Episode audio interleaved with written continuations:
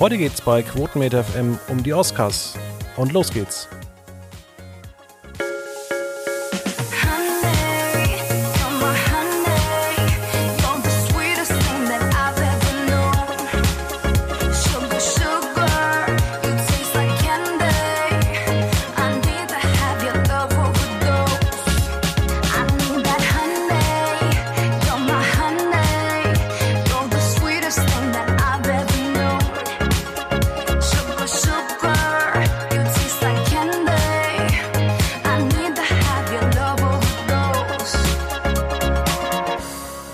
Willkommen bei einer neuen Ausgabe von Quotenmeter FM, euren wöchentlichen Podcast für alles, was mit Trash-Fernsehen zu tun hat. Aber auch, und das ist immer so besonders, wenn Sidney Sharing da ist, wie heute. Hallo. Ja, dann, dann heben wir natürlich die Qualität ein bisschen an. Und heute geht es nämlich um die Oscar-Nominierungen. Die wurden am Montag bekannt gegeben. Und ich muss sagen, ich war völlig aus dem Häuschen, denn äh, die Academy hat ja dieses Jahr massiv Mainstream-Filme nominiert ähm, oder bin ich da auf dem falschen Pfad oder bin ich inzwischen auch so ein bisschen so verwöhnt und gucke mir nur noch irgendwelche ähm, ja hochtrabenden Filme an, die inzwischen, die ich inzwischen als Mainstream ansehe. Aber wir haben ja als bester Film nominiert äh, sowas wie 1917, Le Mans, The Irishman, Joker, ähm, Little Woman, Marriage Story, Once Upon a Time in Hollywood oder den Film Parasite, der auch völlig durch die Decke gegangen ist.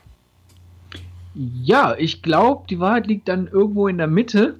Äh, ich glaube, du bist bis vielleicht durch die, deine Arbeit hier und mein ständiges äh, Filmkritiken schreiben und Dinge empfehlen, vielleicht so ein bisschen in, mehr in den Academy-Geschmack gerutscht, denn äh, ja, wenn du jetzt schon bei dem Wort Mainstream, Parasite und Little Wim erwähnst, äh, ich, ich, weiß nicht, geh, geh, mal, keine Ahnung, an, an einem Samstag um 20.15 Uhr in Cineplex und ruf in die äh, Warteschlange diese Filmtitel rein. Ich weiß nicht, wie viele Leute dir da sagen, hey, die habe ich gekannt, hey, die kenne ich oder so. Also der größte Erfolg in dem Feld ist Joker mit seinen, wer jetzt nach deutschen Zahlen gehen, vier Millionen Besuchern.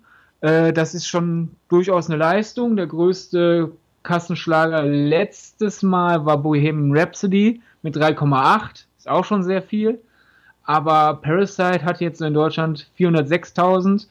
Äh, und wenn wir jetzt nach US-Zahlen gehen, 25 Millionen Dollar im Vergleich jetzt zum Beispiel zu Joker, 334 Millionen Dollar. Also es ist eine bunte Tüte, aber es ist jetzt ich finde, es ist jetzt weder eine besonders mainstreamige Liste, noch ist es eine besonders arthausige, weil die Oscars sich ja immer in so ein Mittelding äh, manövrieren seit vielen, vielen Jahren. Und das sorgt dann ja auch immer für die Kritik von beiden Seiten. Weil so Leute, die zum Beispiel den Arthouse-Horror der Leuchtturm lieben, der immerhin eine Kameranominierung hat, die sagen über die Academy, die nominieren so nur so großen Scheiß, den jeder gucken kann. Und Leute, die halt wirklich so den wirklich klassisches Popcorn-Kino lieben, wirklich halt so äh, große Spektakel, die schauen sich das an und sagen, warum ist denn hier Le Mans 66 nominiert, äh, aber nicht Avengers Endgame oder so. Also beide Extremen sind unzufrieden mit den Oscar-Nominierungen. Das kann man eigentlich jedes Jahr sagen. Also Le Mans hätte ich tatsächlich nie erwartet, dass das überhaupt nominiert wird. Ähm, hätte ich nicht gedacht. The Irishman, genauso wie Joker, sind wahrscheinlich ähm, inzwischen auch solche Filme, vielleicht noch mit Once Upon a Time in Hollywood, dass man endlich mal wieder richtig gute Zuschauerzahlen auch bei ABC bei der, bei der Verleihung einfährt. Ja, weiß nicht. Über Quoten ins Voraus spekulieren. Ich meine, mich nervt sowieso jedes Jahr dieses, äh, die Quoten sind scheiße, die Quoten sind scheiße, wenn man äh, alle großen Preisverleihungen der USA nimmt äh, sind die Oscars immer noch ein richtig starkes Zugpferd. Ja, natürlich sind die Reichweiten gegenüber früher gesunken, aber es liegt halt einfach daran, dass wir generell eine fragmentiertere Medienlandschaft haben. Ist, über die Oscarverleihung kann man dasselbe sagen, wie ich vor ein paar Ausgaben mal über Wetten das gesagt habe, so nach dem Motto, die Quoten von Wetten das waren scheiße, also mussten wir es einstellen. Ja, toll, mit 8 Millionen war man immer noch ein Riesenerfolg. Natürlich ist es nicht mehr 16 Millionen, aber es sind immer noch 8 Millionen. Heute Richtig, ja. Und man muss ja auch so sagen, die Academy macht es ja schon ganz toll vor, äh, schon seit ein paar Jahren, dass man eigentlich auch Clips aus den ähm, aus der Show auch ähm, monetarisiert und vermarktet. Ich nenne da immer wieder dieses riesige positive Beispiel ähm, von ähm, Justin Timberlake, der Get Happy gesungen hat, zu Beginn, glaube ich, von vor zwei oder drei Jahren. Der ist durch die Decke gegangen und das wird natürlich auch bei den Quoten nie so wirklich ähm, betrachtet, während irgendwelche Clips mit ja, weiß, weiß nicht mehr, vor 20 Jahren äh, bei den Oscars 2000, die sind halt auch irgendwo untergegangen. Die haben da nicht so eine Reichweite. Du meinst sicher Pharrell. Die, Justin Timberlake äh, ja, hat genau, mit, Pharrell, mit, ja. mit Happy nichts zu, zu, zu, tun. Aber ja, ja, ja, also äh, das ist ja auch mal dieses von wegen Oscars sind nicht relevant, Oscars sind nicht relevant, aber trotzdem gibt es immer ein paar Clips, die, die eben doch viral gehen. Also ich glaube, viele messen die Oscars halt immer noch daran, wie es halt vor 15, 20 Jahren war, als es halt einfach monatelang nichts in der Größenordnung gab, außer vielleicht ein Super Bowl. Und daher sind wir alle ein bisschen verwöhnt. Natürlich können die Quoten gerne raufgehen, aber ich glaube, das liegt weniger an den Nominierungen, sondern daran, wie schnell Spektakel geboten wird und wie schnell dann äh, die Leute entscheiden, bis zum Schluss dran zu bleiben. Und da bin ich ein bisschen pessimistisch, weil es schon wieder keinen keine feste Nominierung gab, äh, keinen festen Moderator gab, geben wird. Und daher müssten dann die ganzen Show-Acts und, und sozusagen die ganzen Laudatoren mehr liefern. Und das ist halt eine Sache, da kann ich jetzt keine Prognose abgeben, wie das ausgeht. Ist aber auch das ein bisschen seltsam. Also ist auch ein bisschen seltsam, dass die Academy jetzt damit äh, argumentiert, dass die Quoten so toll waren ohne Moderator. Jetzt äh, macht man ohne Moderator weiter. Also man hat ja auch mal vor ein paar Jahren, da haben wir uns auch drüber unterhalten, ähm, mal die Oscars äh, ganz neu aufgesetzt. Das heißt, man hat zum Beispiel mit der Drehbuchkategorie angefangen und hat dann eben das so, die ganze Verleihung so abgehandelt, wie eben so ein Film entsteht. Ähm, in dem ja, Jahr das war, finde ich, immer noch die beste Struktur. Genau, und dann hat man aber in dem Jahr mal nicht so tolle Quoten gehabt und auf einmal hat man dann festgestellt, nee, das äh, funktioniert alles so nicht, man muss alles wieder über den Haufen werfen. ja, äh, gute Struktur und zur Not äh, dann halt auch mal an der festhalten und dann einfach statt die Struktur über den Haufen zu werfen, einfach die Art der Präsentation. Äh, ich sag's ja auch jedes Jahr, ähm, die ganzen kleinen Kategorien musst du dem Gelegenheitspublikum verkaufen. Dass die dann eben nicht abschalten und gegeben, gegebenenfalls hier in Deutschland einschlafen oder bei, in, in Amerika halt einfach beim Gegenprogramm hängen bleiben, äh, sondern halt wirklich weiß machen, warum bester Ton wichtig ist und warum wir da jetzt mitfiebern sollten und was, solange es noch zwei Tonkategorien gibt, auch verdeutlichen, was der Unterschied ist.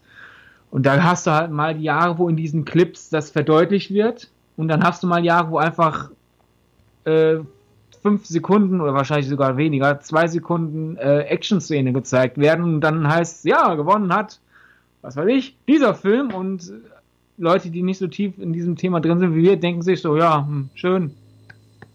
Ja. Wann kommen denn wieder Stars? Man muss ja auch sagen, die Oscars haben ja im Gegensatz zu deutschen Verleihungen oder deutschen Shows und sonst irgendwas richtig Tempo drin. Wenn man ja nicht richtig aufpasst, dann äh, ist bester Film schon abgehandelt, der Abspann kommt. Äh, von daher, man hat ja schon Tempo. Mich hat bloß immer in den letzten Jahren äh, diese lange Präsentation der Hauptdarsteller gestört, sowie dann diese extra lange äh, Vorstellung der, der Lieder, wie auch der Filmen.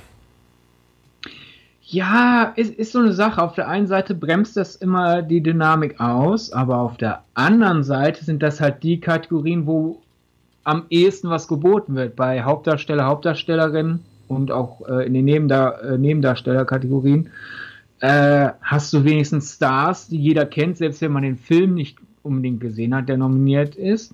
Und bei den Songs hast du wenigstens eine Shownummer. Hm. Statt halt einfach Namen lesen andere Namen vor.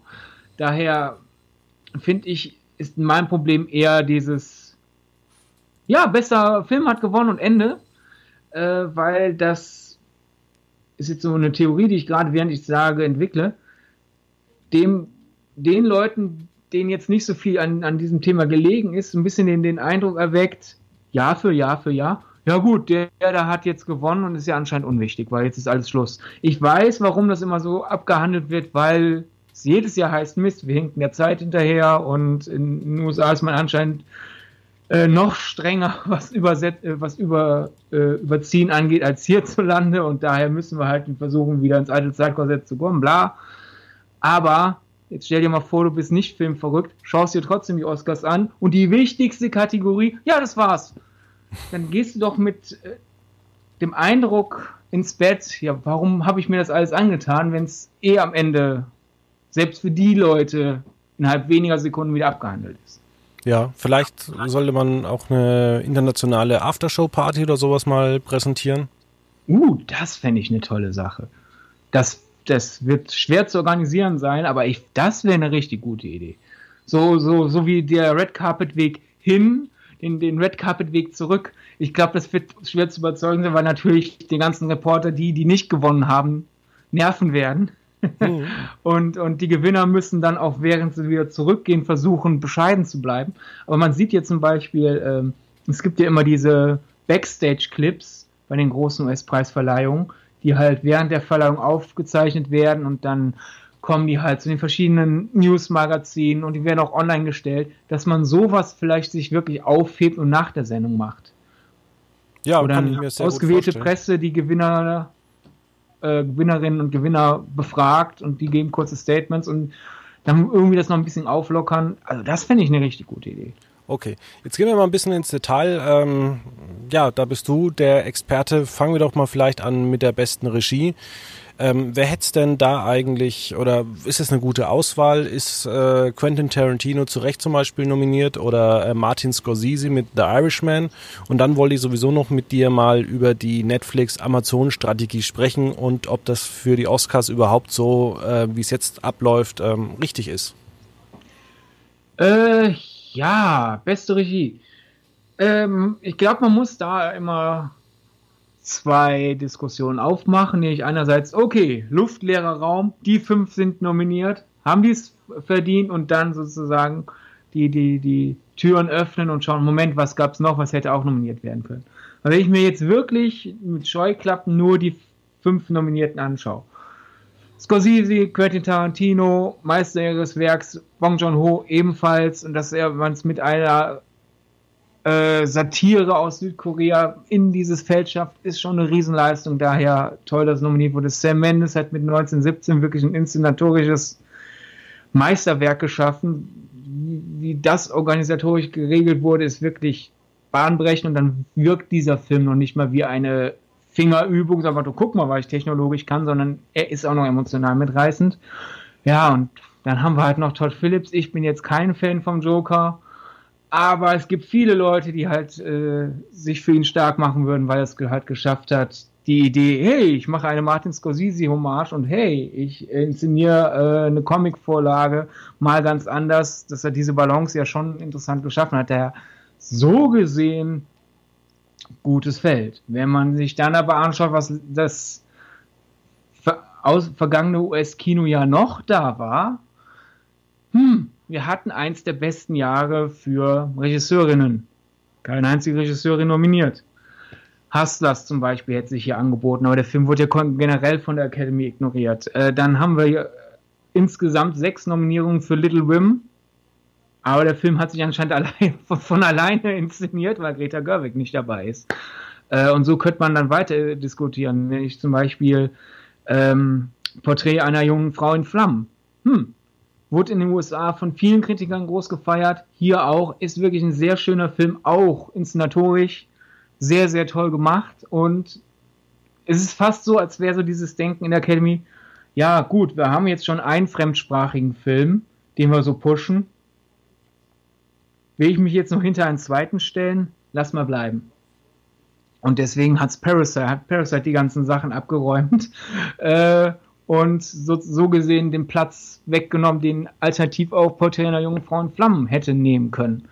Da sind wir dann wieder in der, da kommt dann der ganze Rattenschwanz, so nach dem Motto, warum wird Martin Scorsese nominiert für, äh, er macht, äh, er führt seine Historie an Gangsterfilmen weiter, nun etwas nachdenklicher. Warum wird Todd Phillips äh, nominiert für, er kopiert Martin Scorseses Vergangenheit und macht ein bisschen eigenen Stil. Und warum wird Lorraine Scafaria für ähm, Hustlers, der halt auch die Gründe, ja, okay, so die typischen Scorsese-Gangsterfilme, wir mögen die Figuren, aber wir müssen auch ihre Taten verurteilen, aber ich flippe das wirklich neu um, aus einer neuen Perspektive, mit einem neuen Beruf, mit äh, meiner eigenen Perspektive als Regisseurin. Warum wird sie rausgeworfen?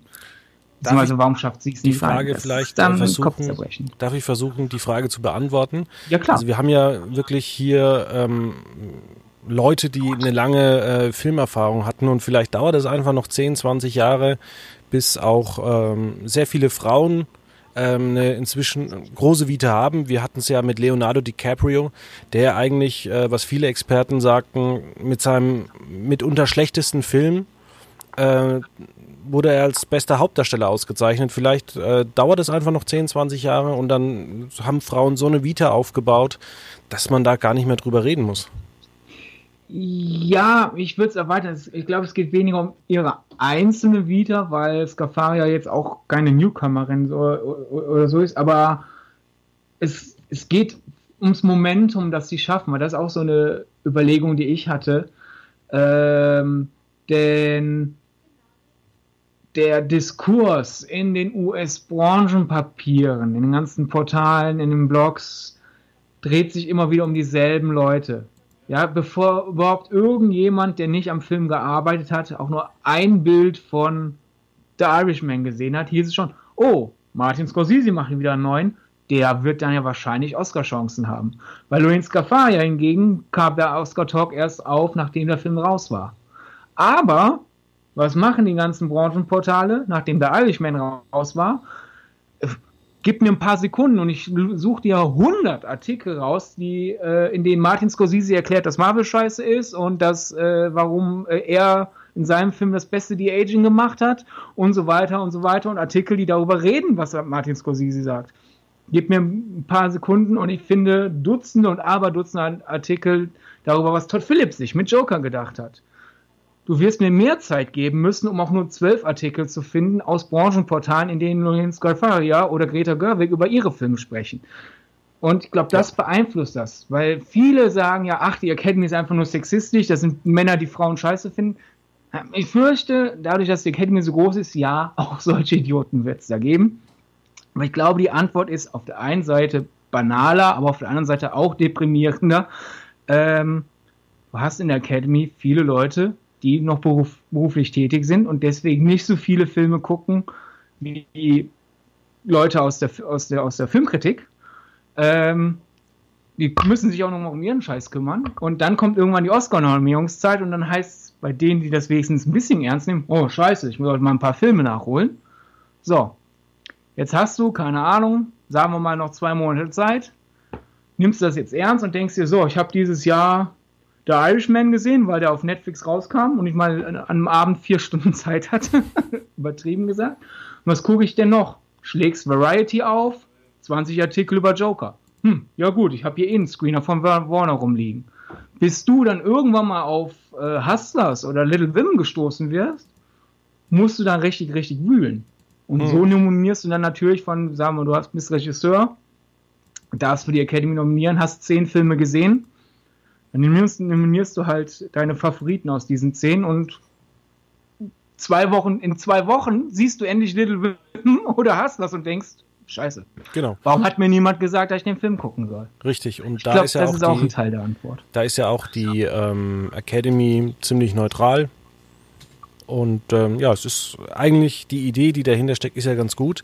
Ähm, was ich jetzt mal mit dir ansprechen wollte, The Irishman, ähm, ist ja über eigentlich über einen Trick überhaupt ähm, zu den Oscars gekommen. Man muss ja, glaube ich, in eins oder zwei Kinos den Film eine Woche lang zeigen. Ähm, ist das eigentlich noch zeitgemäß oder müsste man vielleicht auch so eine Sperre da generell ähm, ja hinterlegen, dass zum Beispiel Netflix oder andere Streamingdienste den Film auch erst nach einem Jahr verwerten dürfen. Weil das natürlich, ähm, ja, Netflix ist ja eigentlich, muss man klipp und klar sagen, es ist ja kein Kinoproduzent, sondern es wird ja mit diesen kleinen Hintertürchen äh, gearbeitet. Ja, das mit Netflix, die sind da ja eigentlich ziemlich ehrlich, denen geht es eigentlich nur um die Preise. Ansonsten würden sie nicht ins Kino bringen.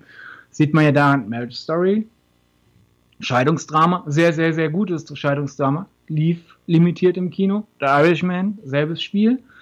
Und Six Underground hingegen von Michael Bay, der ja ins Kino gehört, meiner Meinung nach, weil er wirklich die große Leinwand braucht, lief nicht in derselben Kapazität im Kino, weil kriegen wir eh nichts für. Das ist schon schade. Und jetzt, du hast ja nach zeitgemäß gefragt, ich glaube, das ist Auffassungssache. Die einen würden sagen, die Academy soll halt das mit dem Muss im Kino laufen aufgeben und einfach alles, was ein Film ist, soll für Oscar nominiert sein.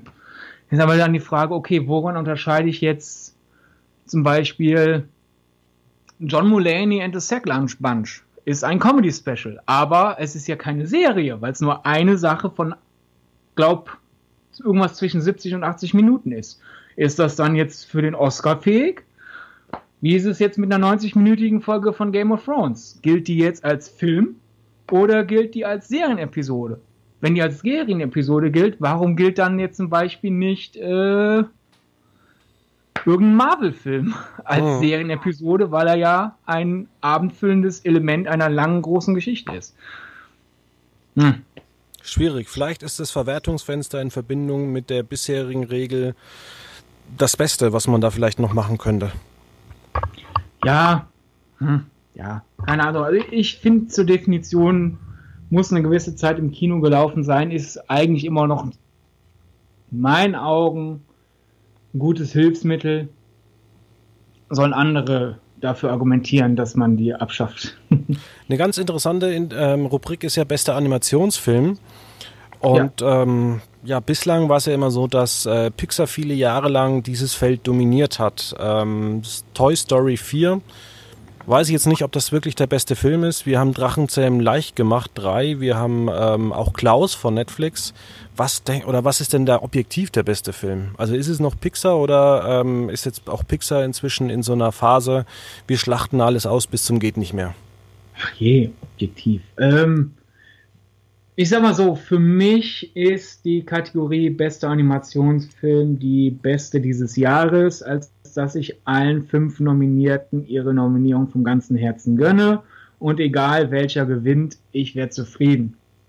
Ein Klaus ist eine atemberaubend schöne äh, Zeichentrickgeschichte, die durch ein bisschen CG-Hilfe an, an Volumen gefunden hat, optisch. Und das ist eine wunderbare Ehe sozusagen zwischen den beiden äh, Medien. Äh, Mr. Link sehr guter Stop-Motion-Film mit Witz und Herz und einer tollen politischen Haltung, die er aber sehr subtil rüberbringt. Äh, A Toy Story, alles hört auf kein Kommando, dämlicher deutscher Titel, äh, ist eine richtig gute Fortsetzung, von der ich nicht gedacht hätte, dass ich sie brauche, weil ich war wirklich, bis, bis der Film begonnen hat, war ich eher in der Haltung, was soll das? Teil 3 war das perfekte Ende, hört auf. Und der hat mich innerhalb weniger Minuten rumgekriegt. Ähm, ich habe meinen Körper verloren. Richtig schöner, sehr französischer Animationsfilm, was äh, das Kunstwerk angeht. Und Drachenzähmen 3 wunderbares äh, Trilogiefinale und was, was, was die Lichtsetzung angeht und die Detailanimation ganz, ganz weit vorne in der Leistung der Computeranimation.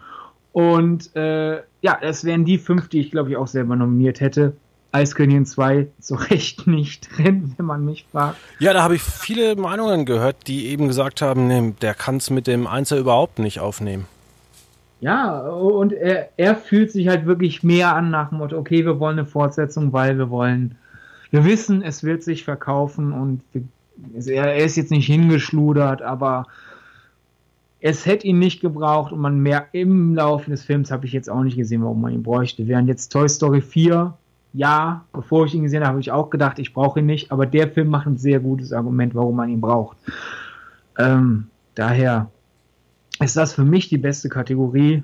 Äh, da, da sehe ich niemanden, der zu Unrecht beraubt wurde und egal wer gewinnt, es wäre eine gute Entscheidung.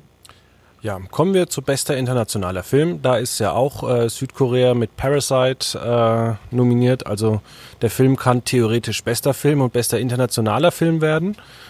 Ähm, wir haben aber auch Produktionen aus Polen, Nordmazedonien, Spanien, Frankreich und Deutschland hat es mal wieder nicht geschafft. Ähm, ja, erstmal zu den zur deutschen Auswahl. Ich weiß gar nicht mehr, was es war.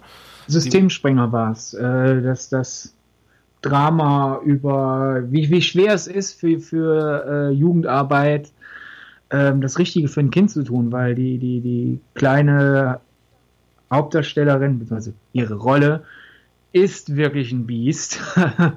äh, und, und sie, wann immer man ihr irgendwie Hilfe anbietet, geht es entweder in die eine Richtung schief, als dass sie dann noch schlimmer wird, weil sie die Hilfe halt einfach äh, als Affront wahrnimmt, oder aber sie klammert sich so sehr an die Hilfe, dass es dann für diese Person nicht mehr professionell wäre, dieses Kind zu haben, weil es quasi eine elterliche Beziehung zu, zu, zu dieser äh, arbeitenden Person aufbaut, die ja das Kind nur beruflich betreuen soll. Und dann gibt es natürlich noch den Lösungsansatz, gut, wir bringen sie zurück zu ihren eigentlichen Eltern. Vielleicht sind die ja mittlerweile besser im Umgang mit ihr. Dann geht das wieder schief. Und dann hat man quasi diesen Teufelskreis an, an, an äh, Entwicklungen. Der stellt das sehr schön dar. Deswegen, es war endlich mal wieder ein deutscher Beitrag, den ich es gegönnt hätte, weil meistens wählt, wählt das Gremium einen Film aus, den ich jetzt nicht so gut finde. Und, und dann feiern alle natürlich ihn bis zur Nominierung an hier in den deutschen Medien, weil hey, unser Beitrag, der muss natürlich nominiert werden und der muss gewinnen. Und ich denke, nein, wir haben es nicht verdient. Diese hätten wir es in meinen Augen verdient gehabt, aber ja, hat nicht geklappt. Hast du denn die Auswahl ähm, der anderen internationale, internationalen Filme schon sehen können?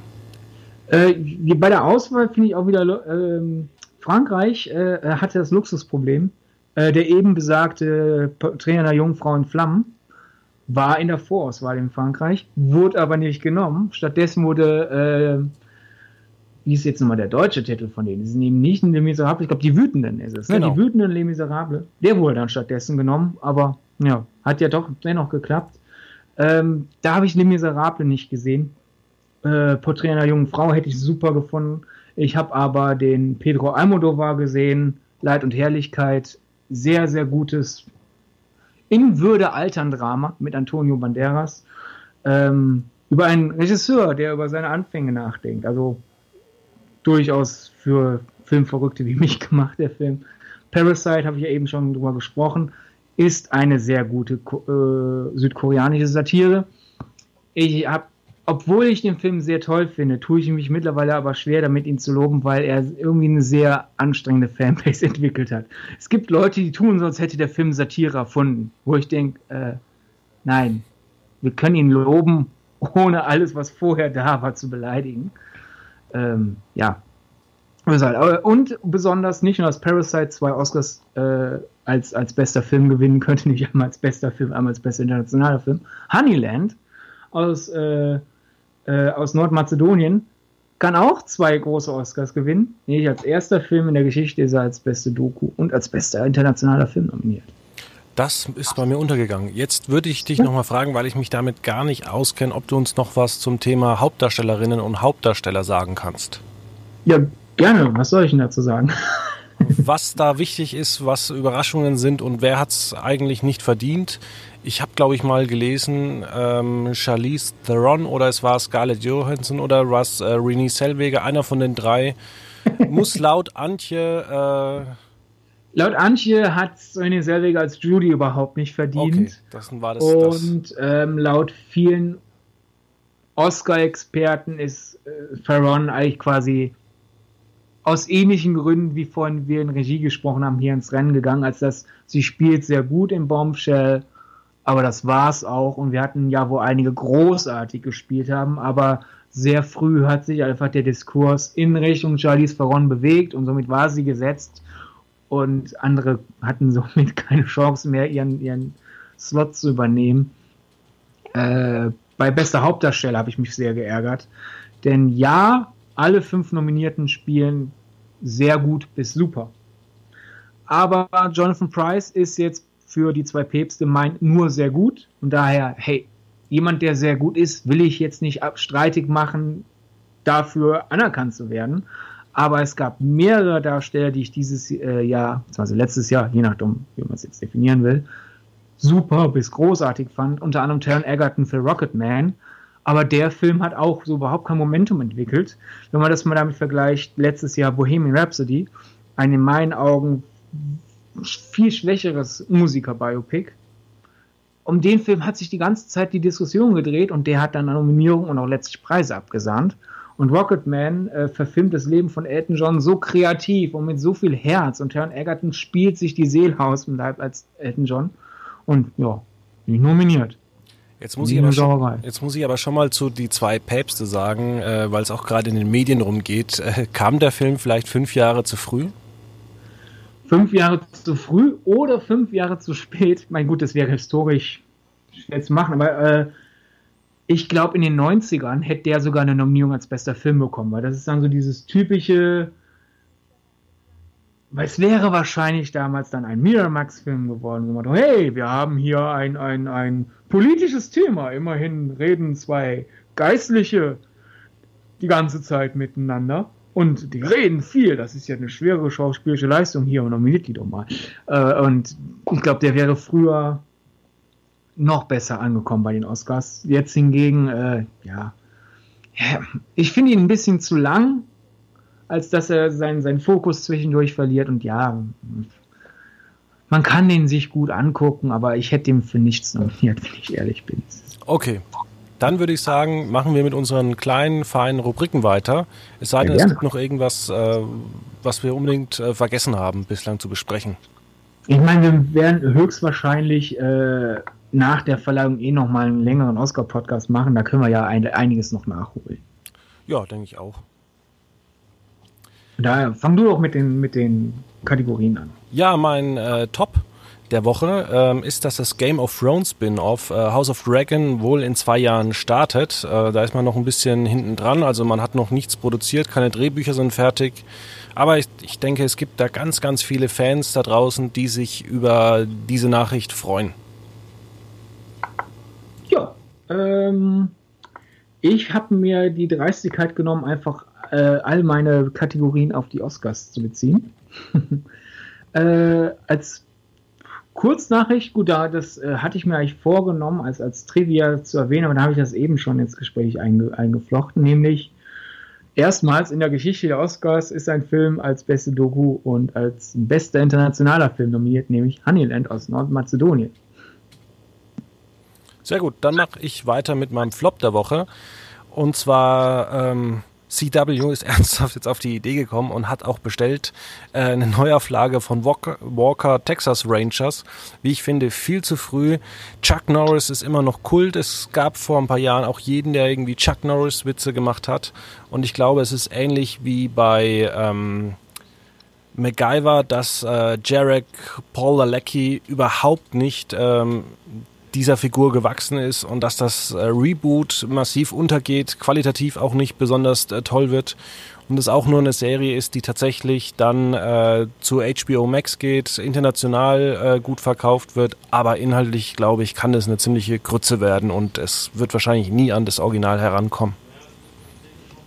Ja, glaube ich auch. Äh, man hat da ja auch ein bisschen das Problem, entweder ziehe ich das ironisch auf, dann ist es aber zu forciert, oder ich setze das komplett ernst um, aber Teil des Charmes war halt dieses Chuck Norris kann alles. Genau. Selbst wenn es unlogisch ist.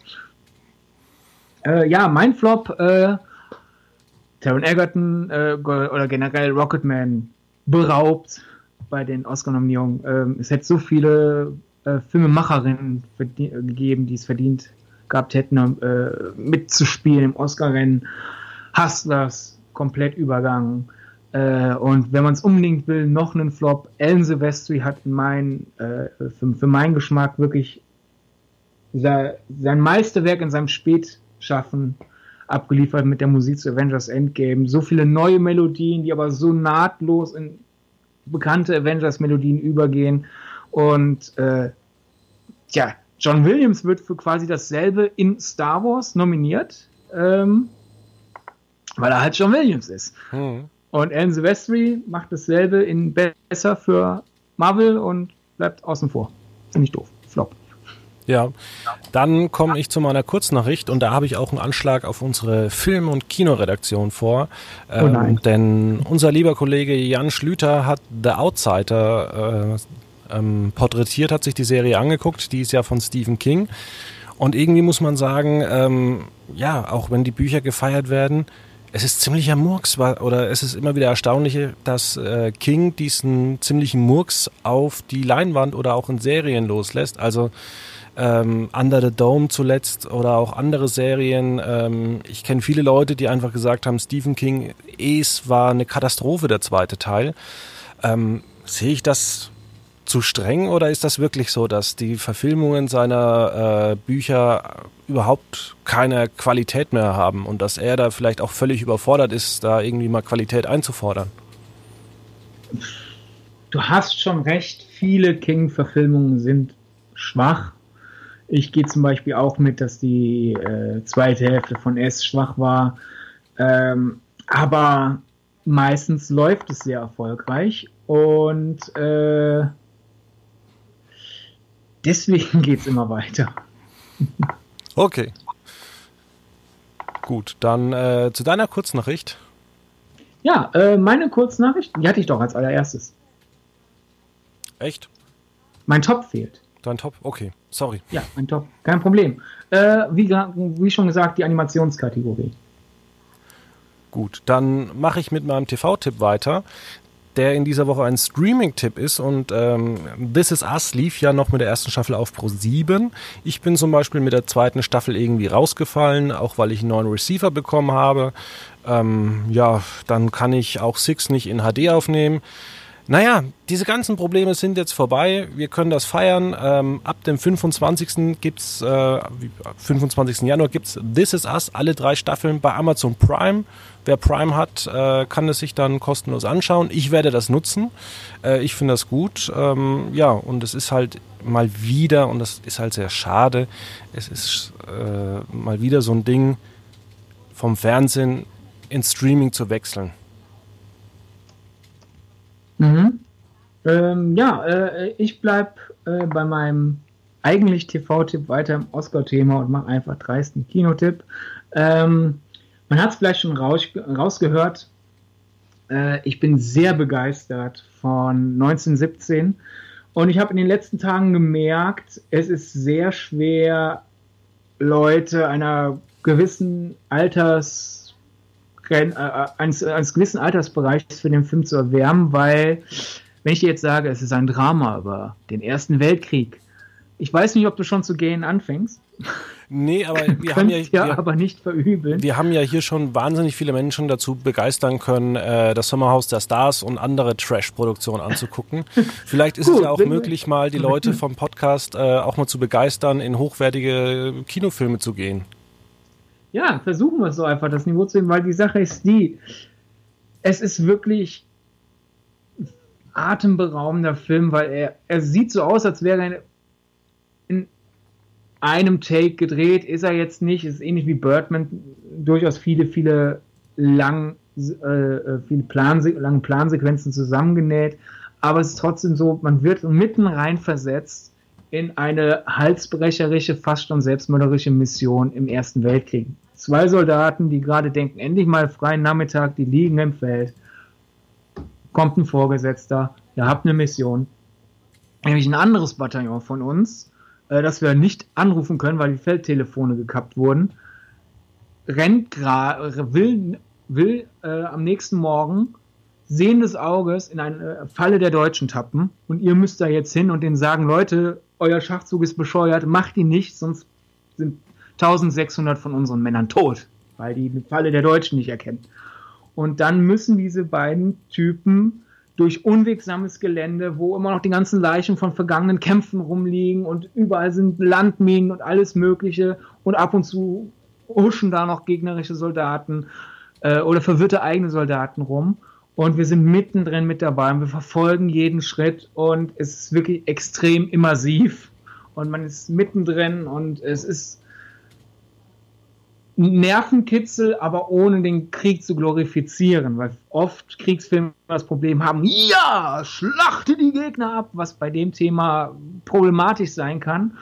Und dann gibt es Kriegs-, Antikriegsfilme, die so ein bisschen das Gegenteil rübergehen und dann halt so, ja, dann sitzt man halt da und denkt, ja, das ist alles sehr gut gemacht, aber ich will den Film nie wiedersehen, weil ugh, war das deprimierend und der Film wollte mir die ganze Zeit sagen, wie deprimierend das ist. Und 1917, ich will den äh, unbedingt nochmal sehen auf der großen Leinwand, weil der wirklich so bildfüllend ist und so dynamisch und so kinetisch und trotzdem ist da wirklich nicht der leiseste Funke der Glorifizierung drin, weil er sozusagen auf begeisternde Art und Weise zeigt, wie scheiße der Erste Weltkrieg war und wie unnötig und wie überflüssig. Man, jeder Krieg ist eigentlich falsch, aber der Erste Weltkrieg hat ja wirklich ja so, man sitzt da ja vor den Geschichtsbüchern und denkt, wie konnte die Scheiße passieren? Was, was, warum? Und das drückte alles so gut aus, ohne äh, moralinsaure Dialoge, ohne Monologe, die uns vorkommen, was wir denken sollen. Ähm, daher schaut ihn euch an, selbst wenn ihr denkt, Weltkrieg, ja, ich hatte auch Geschichtsunterricht. Ja, hatte ich auch. Trotzdem hat es Riesenspaß gemacht, den zu gucken. Aber eben nicht den Riesenspaß, äh, der moralisch äh, verwerflich wäre. Ja, vielleicht liegt es auch einfach daran, diese Theorie ähm, habe ich ja schon mal erwähnt, ähm, man hatte ja damals noch nicht den Zugang zu diesen ganzen Filmen, Filmaufnahmen, historischen Sachen in der Weimarer Republik ähm, und von dieser ganzen Zerstörung. Und nach dem Zweiten Weltkrieg hatte man eben auch, weil sich alles weiterentwickelt hatte, die Möglichkeiten, das Ganze besser zu, dokumenti zu dokumentieren und an die Leute heranzubringen, um einfach auch diese, diese Zerstörung einfach mal zu zeigen. Also kein Mensch, der das gesehen hat, sagt, ja, gut, können wir nochmal machen. Ja, und natürlich äh, erst recht in unserem Land. Ich kann verstehen, warum im Geschichtsunterricht der Zweite Weltkrieg viel intensiver durchgekaut wird als der Erste. Weil der Zweite Weltkrieg und alles, was dazu geführt hat, natürlich nochmal eine andere politische Brisanz mit sich bringt. Äh, trotzdem muss man auch mal, äh, äh darf, man den, darf man den Film 1917 gerne mal als Anlass nehmen, über den Ersten Weltkrieg nachzudenken. Gerne, ja. Dann äh, ja, würde ich sagen, machen wir an der Stelle Schluss. Ähm, bedanke mich, dass du da warst. Danke, dass ich da sein durfte. Und dann hören wir uns vielleicht nächste Woche wieder. Dann mit dem Dschungel. Das ist, glaube ich, kein Thema für dich. Nee, da, da bin ich raus. Ja, und die Wochen darauf äh, will ich dann nochmal über Watchmen und ähm, His Dark Materials äh, reden. Ja, also schöne Themenvorschau. Mal gucken, was so kommt. Und ähm, ja, für alle anderen, schönes Wochenende, auch dir, Sydney. Und Danke, ähm, bis die Tage. Ciao. Adieu.